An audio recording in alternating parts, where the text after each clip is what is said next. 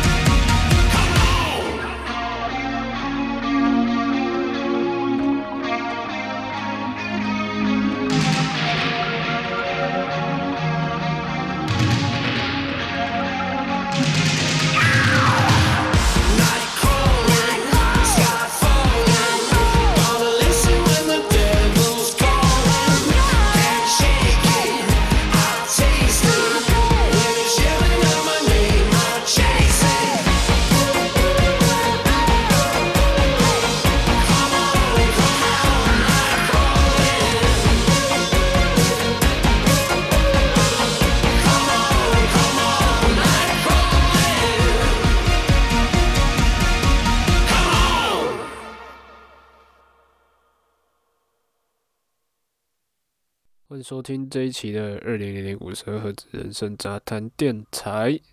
现在时间呢是二零二一年九月一号的上午八点四十三分，我是呱呱。刚听到的歌曲呢是来自 Miley Cyrus Fit Billy Idol 的 Night Crawling。我觉得近几年啊，这个 Miley Cyrus 就是他的上一张专辑，这个叫做去年发的，叫做这个 Plastic Plastic Heart。我觉得他算是，我觉得他找到自己一个该走的一个风格跟一个方向了。你看 Miley Cyrus 从他以前，从他从原本是童星，就是因为他爸是那个 Billy Ray Cyrus，不知道大家认不认识？大家可能比较知道那个 Billy Ray Cyrus Billy Ray Cyrus 是从那个 Old Town Road，就那个 Lil Nas X 的那首 Old Town Road，他有 fit 一个乡村歌手，那个就是 Billy Ray Cyrus。因为他爸其实 Billy Ray Cyrus 他是在乡村音乐界哦，其实算是一个蛮重要的一个角色，所以可能也是因为他爸，我也不知道，反正他就是小时候就是童星，然后后来呢，就是也签给迪士尼，然后就是也当那个迪士尼的童星这样。大家对他比较印象，应该是从那个 Rock and Ball 开始。那我也是从 Rock and Ball 才开始知道他，就他以前还在当偶像的时候，他有一首那个叫什么什么 America 什么的，我突然忘记那首歌叫什么。嘿，我看一下哦，我查一下，看那首歌叫什么。呃呃，Party in the USA，Party in the USA。他那时候其实我那时候还没有没那么聊他，因为其实我对那种迪士尼那种青春什么偶像剧哦，那算偶像我不知道，我对那种东西其实没有很大的兴趣啊。这样，那呃，说回到 Miley 这边哦，就大家认识的到他这个 Rocking Ball 的时候，可能就会认为说啊，他他很古怪，就是穿着都是、嗯要说前卫吗？就是干，就是 MV 可能就是像 Lady Gaga 早期一样，都是干他妈的穿着比基尼在那边跳舞，不然就是妈动不动就是不穿衣服，然后不然就是他的衣服就只遮他三点什么之类的。我在想啦，可能是因为他那时候 maybe，因为你知道，呃，被迪士尼签约的那些童星，他们都会有一些迪士尼会给他们一些很多很多的约束，比如说好像听说啦，我不知道是不是真的、反正他们那时候有拍那种青春偶像剧嘛，那很多男生 maybe 他们在拍的时候可能就是发育了，可能美国人发育比较早吧，就十二十三岁，他发育了，开始长胡子的那些。然后因为因为他们是青春偶像剧嘛，主要对象是小朋友，所以迪士尼高层就会跟他说：“哎、你这个胡子长出来了，你要自己注意一下、不然就是女生有些女生开始发育有胸部的时候，他们也会叫她去注意，就是可能叫你穿束胸什么之类，他们要保持他们那个青春偶像剧的那个规格，你知道吗？那那时候，呃，我记得那时候好像是因为迪士尼，反正他们有合约问题，就是 Miley 好像不能用他这个名字来继续创作音乐，可以继续创作，只是版权都会被迪士尼收走。反正那时候就是打了一连串的官司，可能 Miley 也是因为这样吧，就是可能可能他天生的癖好喜欢穿这样，然后再加上他要反抗迪士尼吧。他最近穿着没有每次都这么的暴露啦，也没有说这样不好，就是就是平常人不会这么穿啊，就是你看到有人这样穿，你就会哦。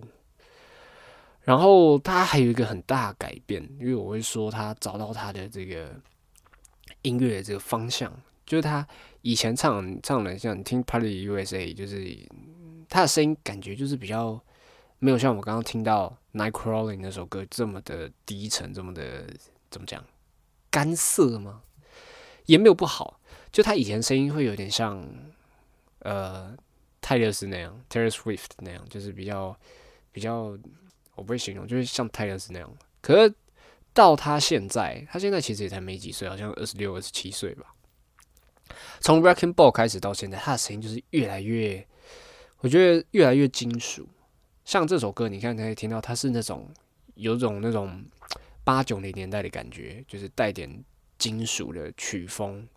像其实你听 Miley Cyrus，他有 cover 一些歌，像他 cover 那个 The Cranberries 的 Zombie，哦，那真的很赞。我发现他自己也意识到，在他这张新的专辑里面，他也开始尝试，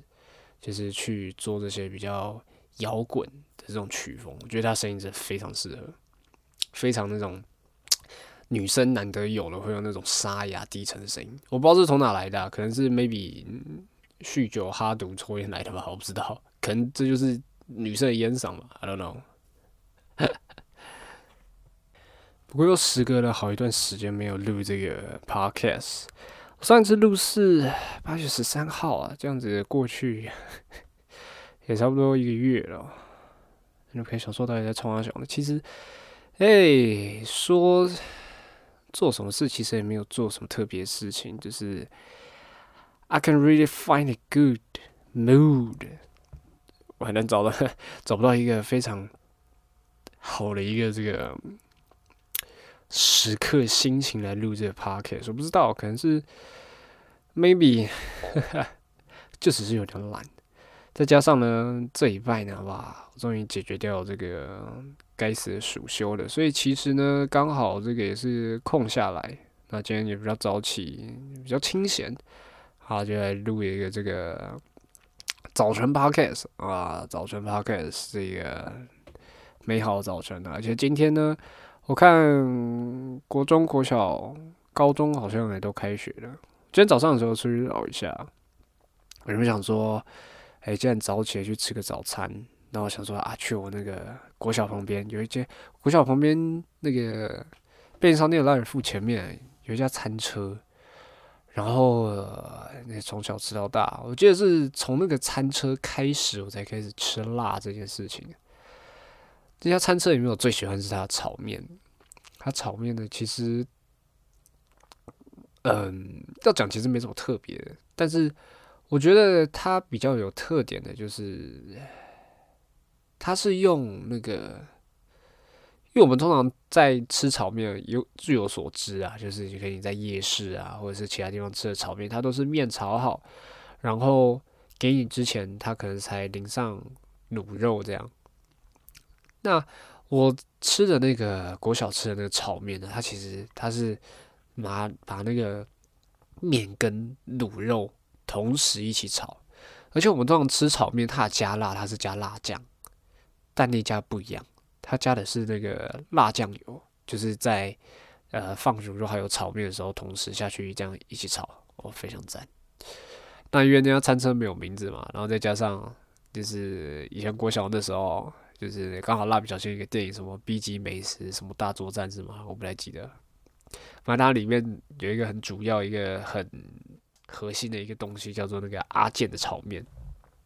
所以从此以后呢，我都叫那间炒面叫阿健的。我在想，阿健的消失可能是因为那间拉尔夫，他前面的那个前面那个广场都把它围起来，不给别人乱停车吧？可能是因为这样吧，他才被迫赶走，或者是我不知道啊，因为毕竟那时候我去买的时候，他大概也是五十几岁的人嘛，就是将近十年六十几岁，可能 maybe 退休了，或者 maybe 我不知道有什么不测吗？不知道，蛮可惜的、啊。其实还挺想再吃一次阿健，让来自己来制作一个什么阿瓜阿瓜炒面的，挺怀念的，挺怀念的。那接下来说一下，这个上礼拜呢，其实这个在我们这个桃竹苗一带客家人来说，其实有一个蛮特别的一个节日，不知道大家知不知道，叫义民节。跟大家科普一下啊，其实义民节这个大家比较知道了，可能是 maybe 赛神猪，就是可能大家就是一些乡邻里他们会去买一些猪，跟一些猪圈买一些猪。那这些猪圈呢，可能是在义民节前夕，义民节是农历的七月十号，或者是七月半，就是客家人的这些比较有祭典的时候，那些客家庄附近的这个猪圈啊，就会开始这个养一些猪。那把那些猪养的特别重、特别肥，因为那个呃客家人这个赛猪、赛神猪呢，就是比谁的比较重。那大家可能会比较知道，就是那个那些动保团体在抗议啊，就是说啊，你这些灌食喂神猪，把它喂到这种肥，这样子是很不人道的。不过对我来说啦，我觉得这种东西就有点像是这种比喻，也许不好，但是我觉得还是可以拿来，就是做一个意象，这样就是可能说原住民可能就是哎，大家都说啊，不能去猎杀一些呃这个呃动物，就是普通人不能拿枪嘛，不能拿枪去山林里面猎山枪。猎一些什么飞鼠来吃，什么之类。可是原住民就可以，他可能每年会就是额定给他们几个扣打，去可以去猎这些东西。这是对他们这种文化的一种保存嘛？我是说这个比喻不好，是因为因为原住民的这个呃文化，可能相对客家人来说是更呃更危险的，更容易消失的。可是，不过我觉得对于这整个台湾来说，你说台湾来说，大家比较会讲就是国语嘛，方言的话可能就是台语。对，台语大家还是比较流行嘛，就是大家可能比较会讲，可能不是这么的这么的流利。可是台语也是算是一个大家都几乎听听得懂，几乎都会讲，日常生活都比较会听到。可是对于来说，客家话呢，其实就是相当视为的。虽然说我是客家人，可是 我也不太会讲客家话，但至少我会，我也会一一两句啦，这样。那我觉得动保团体这个抗议，其实其实也有他们站得住脚的地方。就是你说要约为了要比赛，比谁的猪重，那可能就会把那些猪的牙齿都打掉，然后用强迫灌食的方式强迫它们增重。那这样子可能是对于动物来说也不是非常好的。那我觉得这是一个文化跟这个跟这个环保嘛，这算环保吗？我不知道，就是这是两个还蛮对立的事情。那要怎么样做一个让步呢？这是也是一个我们可以来，就是大家需要来探讨协调一个地方。像是今年啊，但是像是今年，今年呃离我家最近的一名庙，就是包中寺啊，是平镇的，在复旦呃高中附近啊。那因为今年可能是因为适逢疫情啊，所以这个缩小规模办理。那那一天呢，它这它的缩小规模，就是因为其实在这个义民祭的时候，在附近呢的街道也会封街，做一个像是市集夜市这个部分。那既然这个街道它可能就限制啊，这就是有街道两边可以摆摊贩，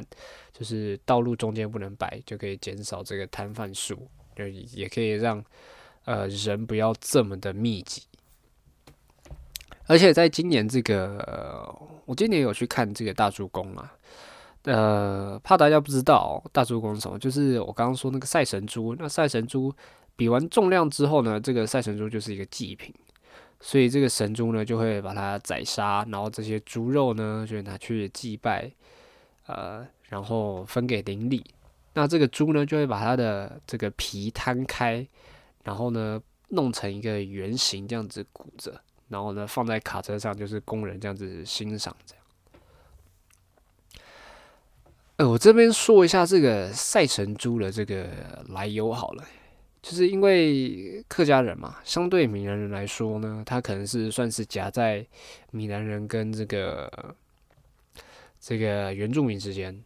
就是原住民可能是在呃国民政府来台或者日治时期，或者在更早清领或者明治时期，这个是一个比较最受这个要怎么讲，就是生活状况最不好的。那因为客家人当年是因为有这个渡台禁令的关系，所以来的比闽南人还要晚，所以呢，这个就很难占到这个比较良好的土地，所以变成了就可能要跟呃原住民租这个山坡地、丘陵地来这耕种这样。所以一般来说，客家人都比较穷。那因为有这个义民祭呢，所以这个客家人呃汉人嘛，就是去庙里拜拜都会需要一些祭品。可是他们就是诶想不到有什么方式，因为实在太穷了。因为刚好这个呃各家各户都有这个养猪，所以就会在呃每年七农历七月号七月二十号这天呢，就是宰杀这个猪，然后这个相相比一下这个重量，然后这样子去祭拜这个先民。那我在这边也讲一下这个义民节的来由。其实这个义民节呢，这个来由呢，呃，主要是因为应该大家都有耳闻嘛，有上过这个社会历史课的人，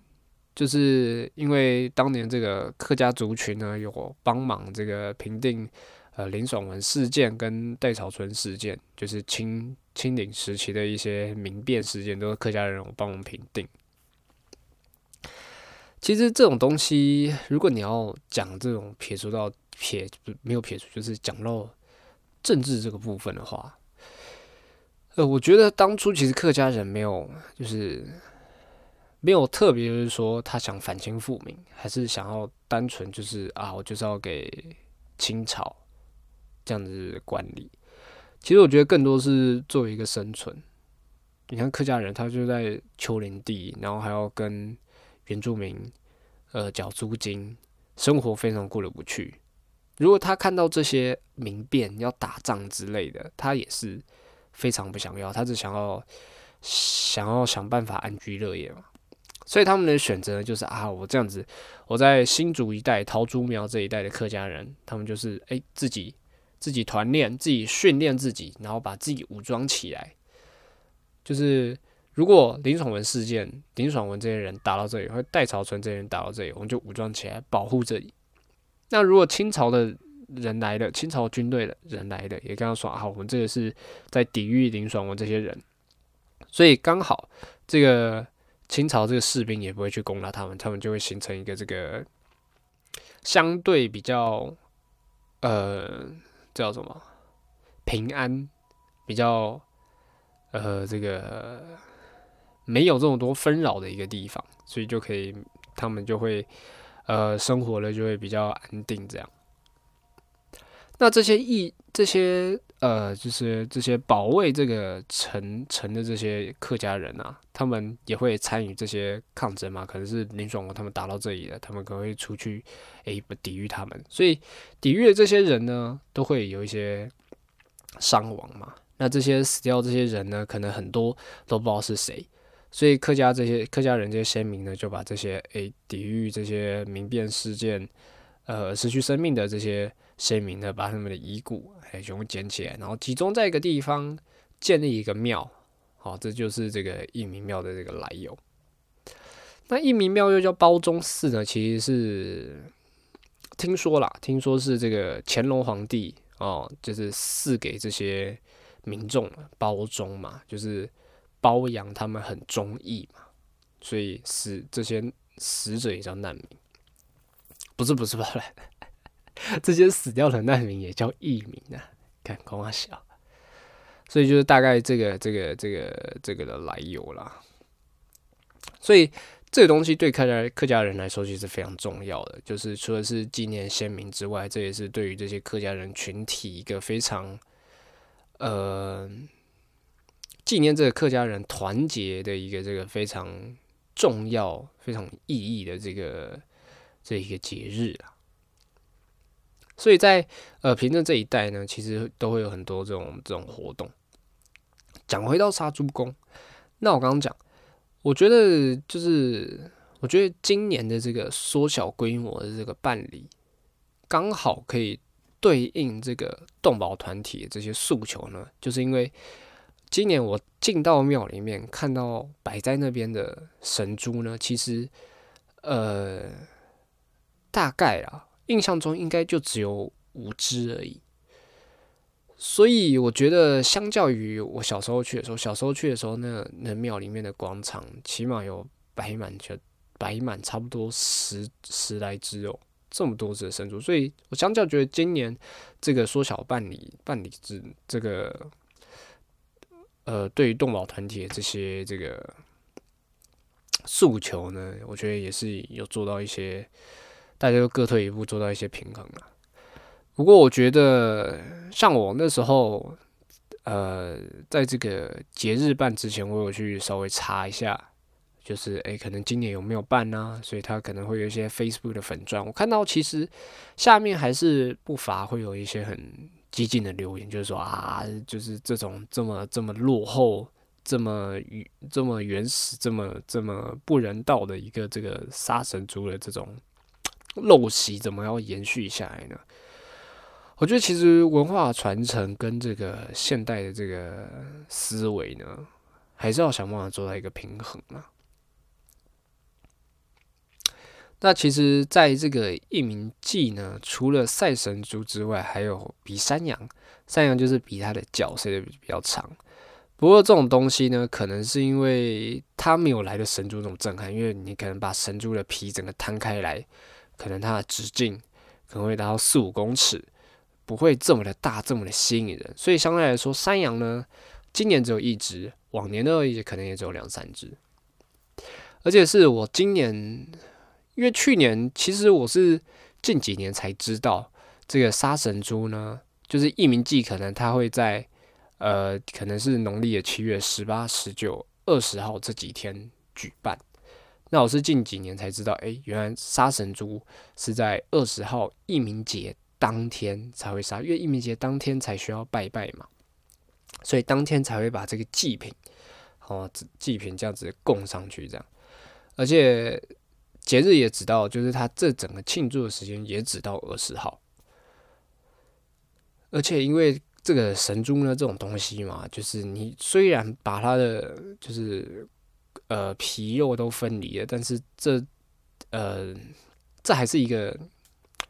这还是一个生物嘛，所以你摆太久的话，可能也会有腐烂的风险嘛，所以可能摆出不来给大家做一个 maybe 展示的话，可能顶多会整一天这样。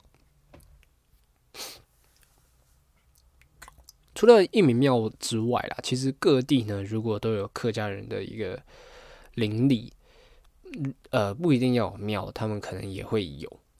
像我今今年在这个杨梅这个高山顶那边，我记得那边是没有义民庙，可是他们附近可能有客家庄，他们也会买一只神猪，他们就只有一只，然后摆在那，就是给给大家这样子，给给大家看这样子。而且我后来回家问我爸，我才发现，哎、在我去这个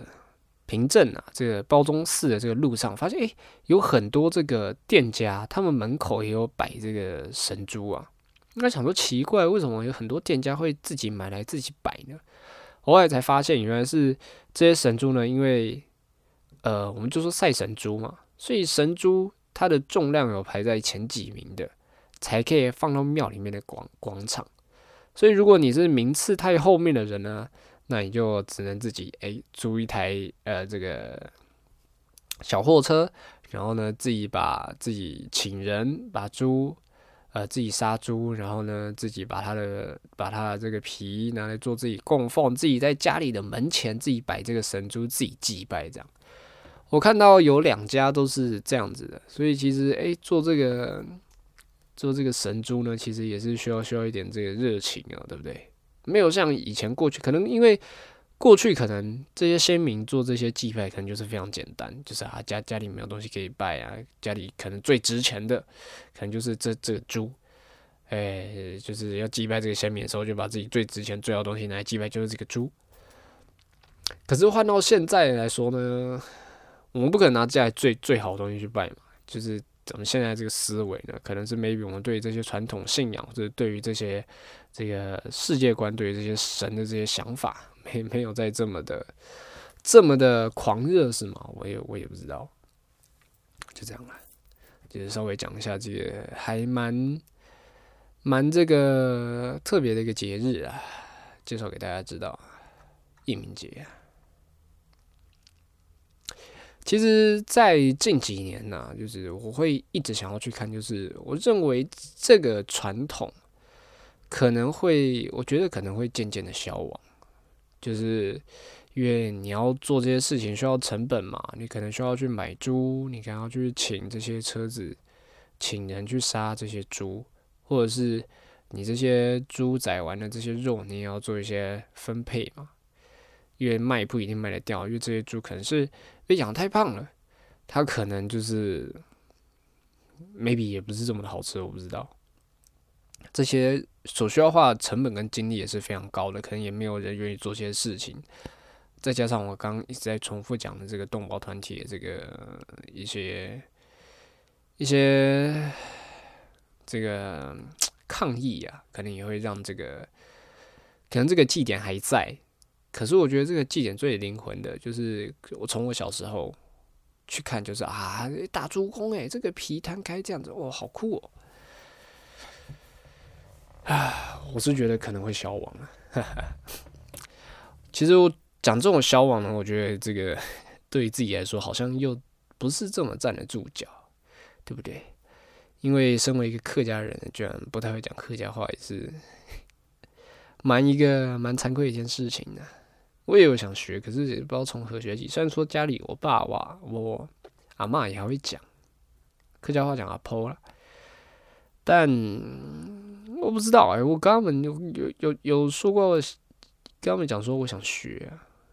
不过他们有时候跟我讲话的时候，也会自动切换成这个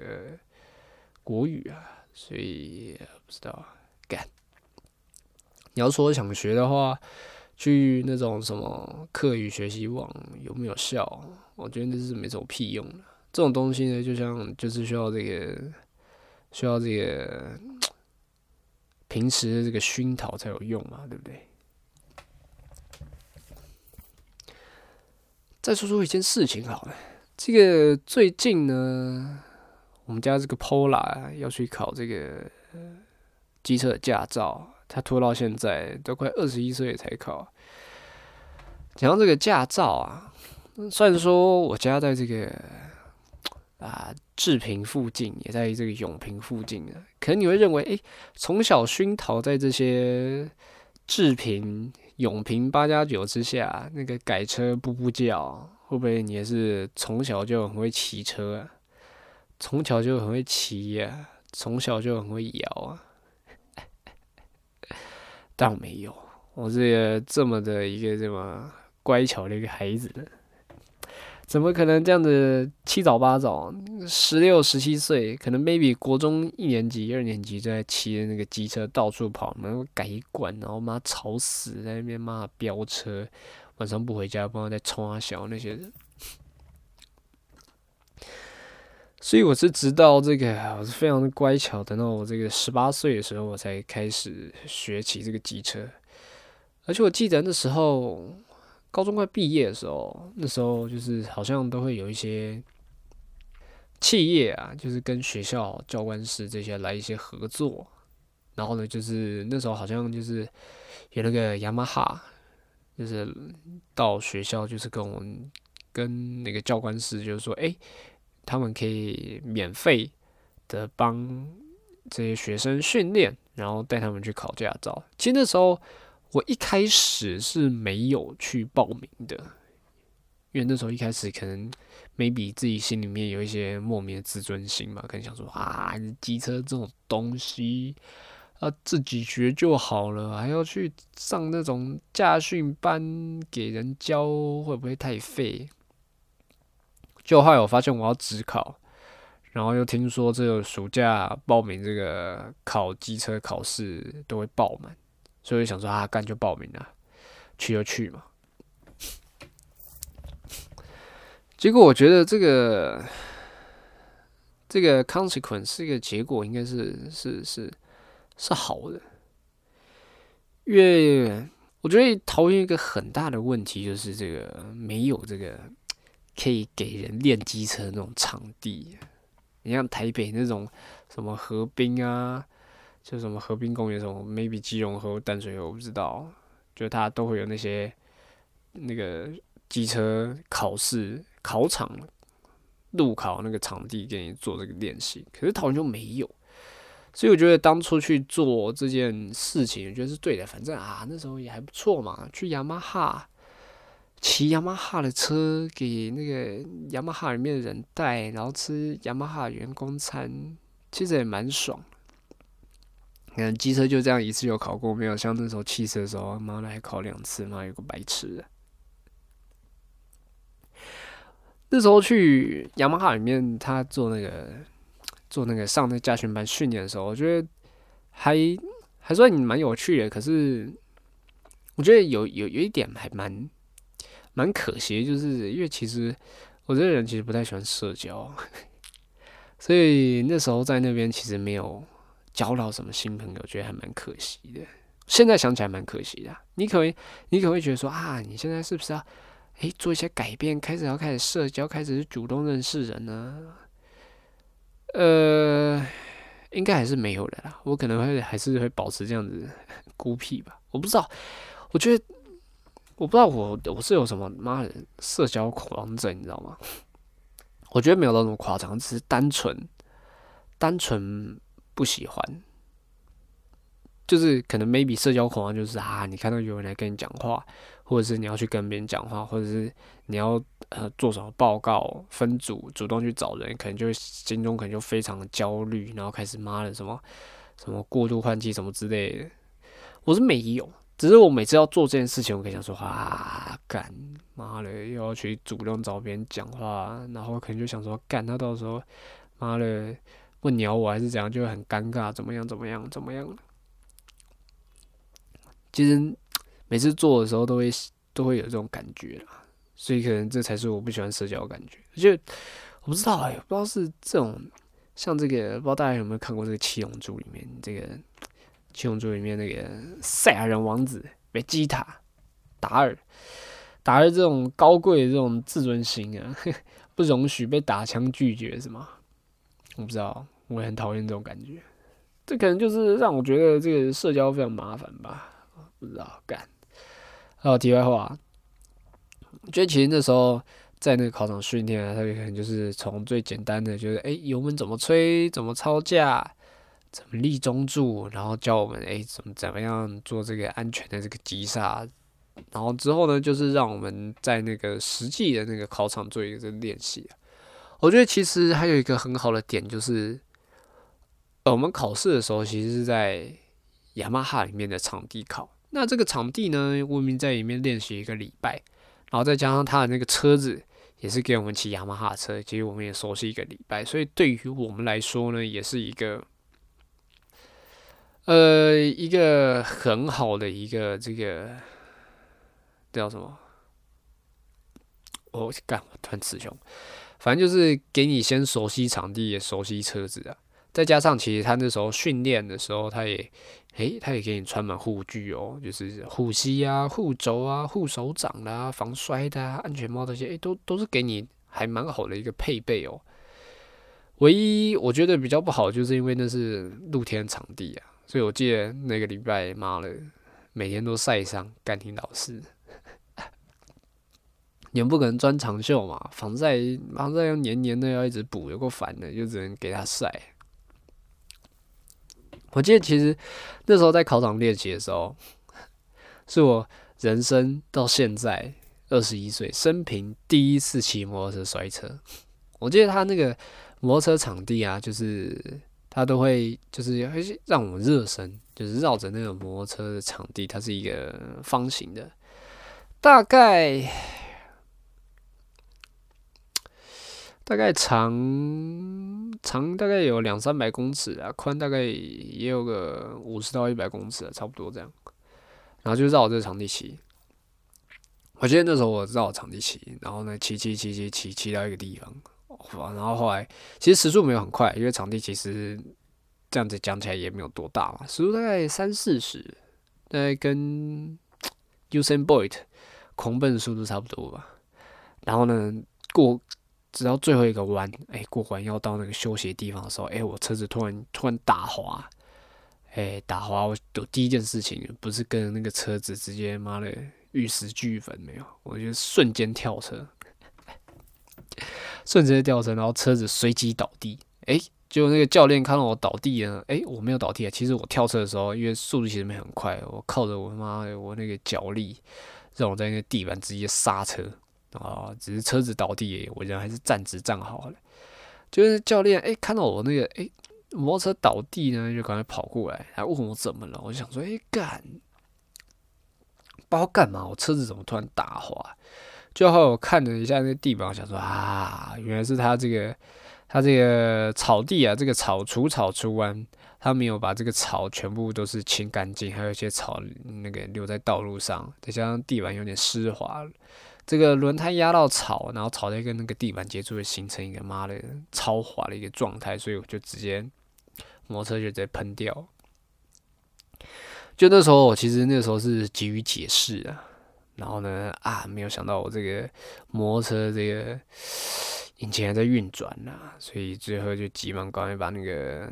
引擎给它关掉，因为其实摩托车倒在地板啊，再加上。车子倒的地方又是草嘛，怕会这个引燃这些草，其实其实蛮危险。我觉得其实，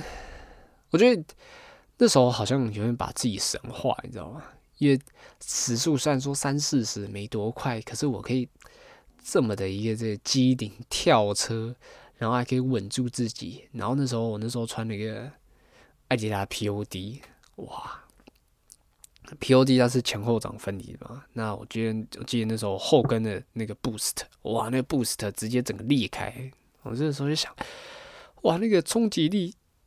是多大？啊然后我还可以完美无事的落地，完全没有受伤，也没有哪里酸痛，而且还把一双鞋子整个超爆。那个 Boost 裂开，然后那个还鞋底还脱胶，哇塞，妈的，我真的是妈超神脚力是吗？大力金刚腿是不是？我觉得其实我骑车还算安全的，就是相较，呃，相较我爸，我之前不是说，就是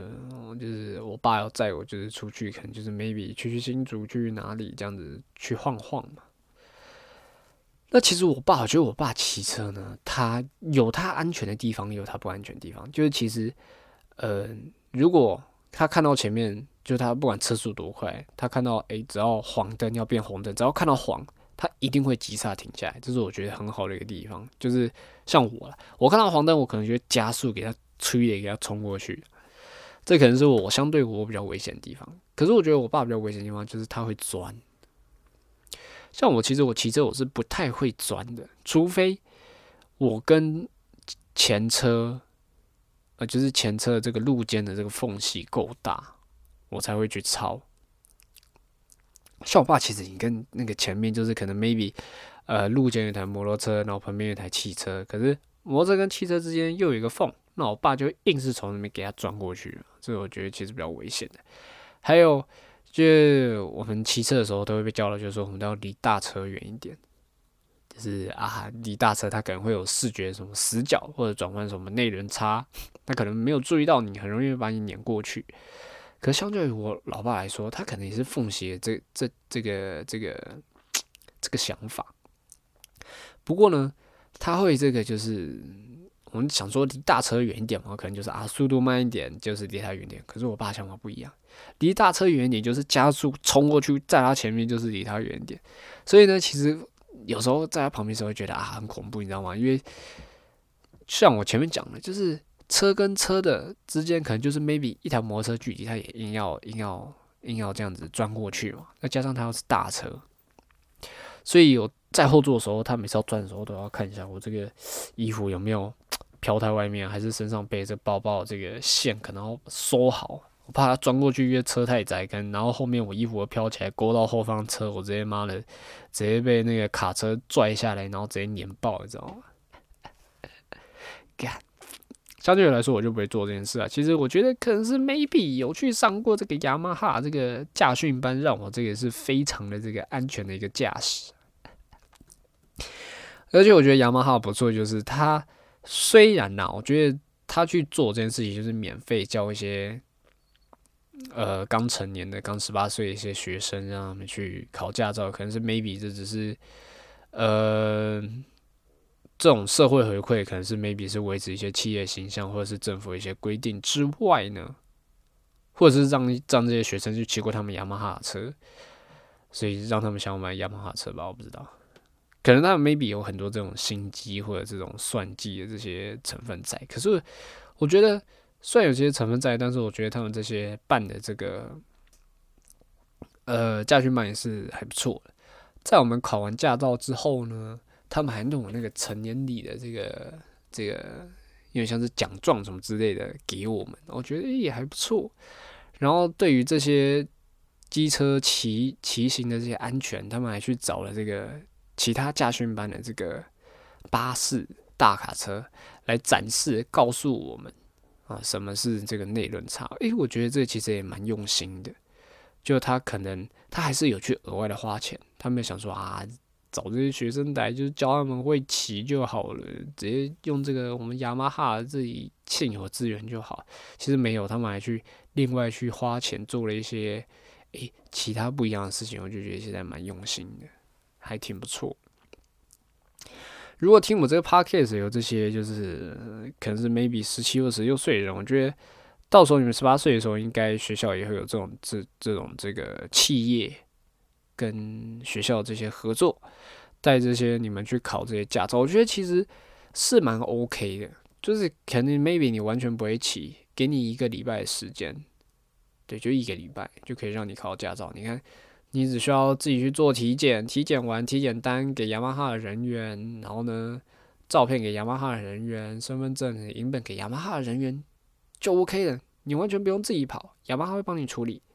你就是当天 可能 maybe 早上八点，你就自己呃想办法去监理站，去监理站考完笔试，然后听完讲座，然后就回去雅马哈那个考场，也你熟悉的场地、熟悉的车，诶，马上就考好了嘛。就是我觉得是非常一个驾照速成班啊，我是觉得真的是还不错啦。而且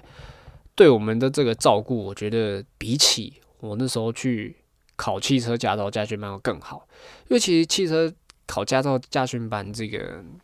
大家去的这个年龄都不一定嘛。可能很多可能年龄都有点大了，他可能认为就是诶，你独立自主，你就大人了，我不需要特别关心什么之类。可是对于我们这些那时候才刚十八岁那个学生去，他知道我们才十八岁小弟弟小妹妹，他可能认为我们这个对社会的这个接触不深，哎，可能也是认为我们也是，他就是认为我们只是小孩，所以对我们这个照顾特别有加嘛。而且我觉得那时候让我印象蛮深刻的是这个雅马哈他们里面这个员工餐厅，就是因为我们这个课程都是从早上到下午嘛，所以这个中午当然就是吃雅马哈了。诶，他他们员工餐厅还不错，我那时候去吃他们员工餐厅是像那种 自助餐那种，就是没有到 buffet 那么夸张啦，就是诶，就是一个饭厅，然后它有一个地方，就是可以让你让你去点餐。点餐就是，哎、你要吃面，然后里面就会阿姨阿嬷做给你吃，然后呢，旁边还有那个，还有一排的那种中式的那种餐，可以自己去打菜来吃，然后还有甜点啊，红豆汤啊，绿豆汤啊，或者什么粉圆之类的，然后还有热的排骨汤、萝卜汤那些可以吃，哎、我觉得其实还不错哎、我不知道其他企业是不是这样，因为。虽然说也有去过比较大企业打工，可是也是在这个疫情开始爆发之下了，所以都会变成那个订便当，然后自己找角落这样吃。就是他这个员工餐可能 buffet 这种不是 buffet，还是自助餐这种开不下去啊，就这样。诶、好了，差不多了。我觉得这个 podcast 呢，就差不多到这边，大概讲了四十多分钟吧，还行。呃，我觉得可能最近这个要稍微打理一下这个消失的这段时间到底发生什么事情，去打理一下，不然我觉得还是这种 p o d c a s 是做一个日记、一个生活经历跟各位这个分享嘛，所以可以稍微回想记录一下，还有什么有趣的事情呢？跟上一集一样啊，上一集结尾一样，做一个小回归呢，我们就不要讲太长，不要讲了一个小时、一个半小时，四十几分钟。不多不少，刚刚好，对不对？分享生活小事，分享好听的歌曲给大家，但还是一样啊。作为一个失踪人口回归呢，怕大家忘记我，还是希望大家呢，诶，如果有兴趣呢，啊，好不好？还是多听几遍，呃，多分享给其他人，诶，让我这个 podcast 可以 有些成长，好不好？好啦，那我们就希望下一拜可以见啦，好吧，再见。拜拜。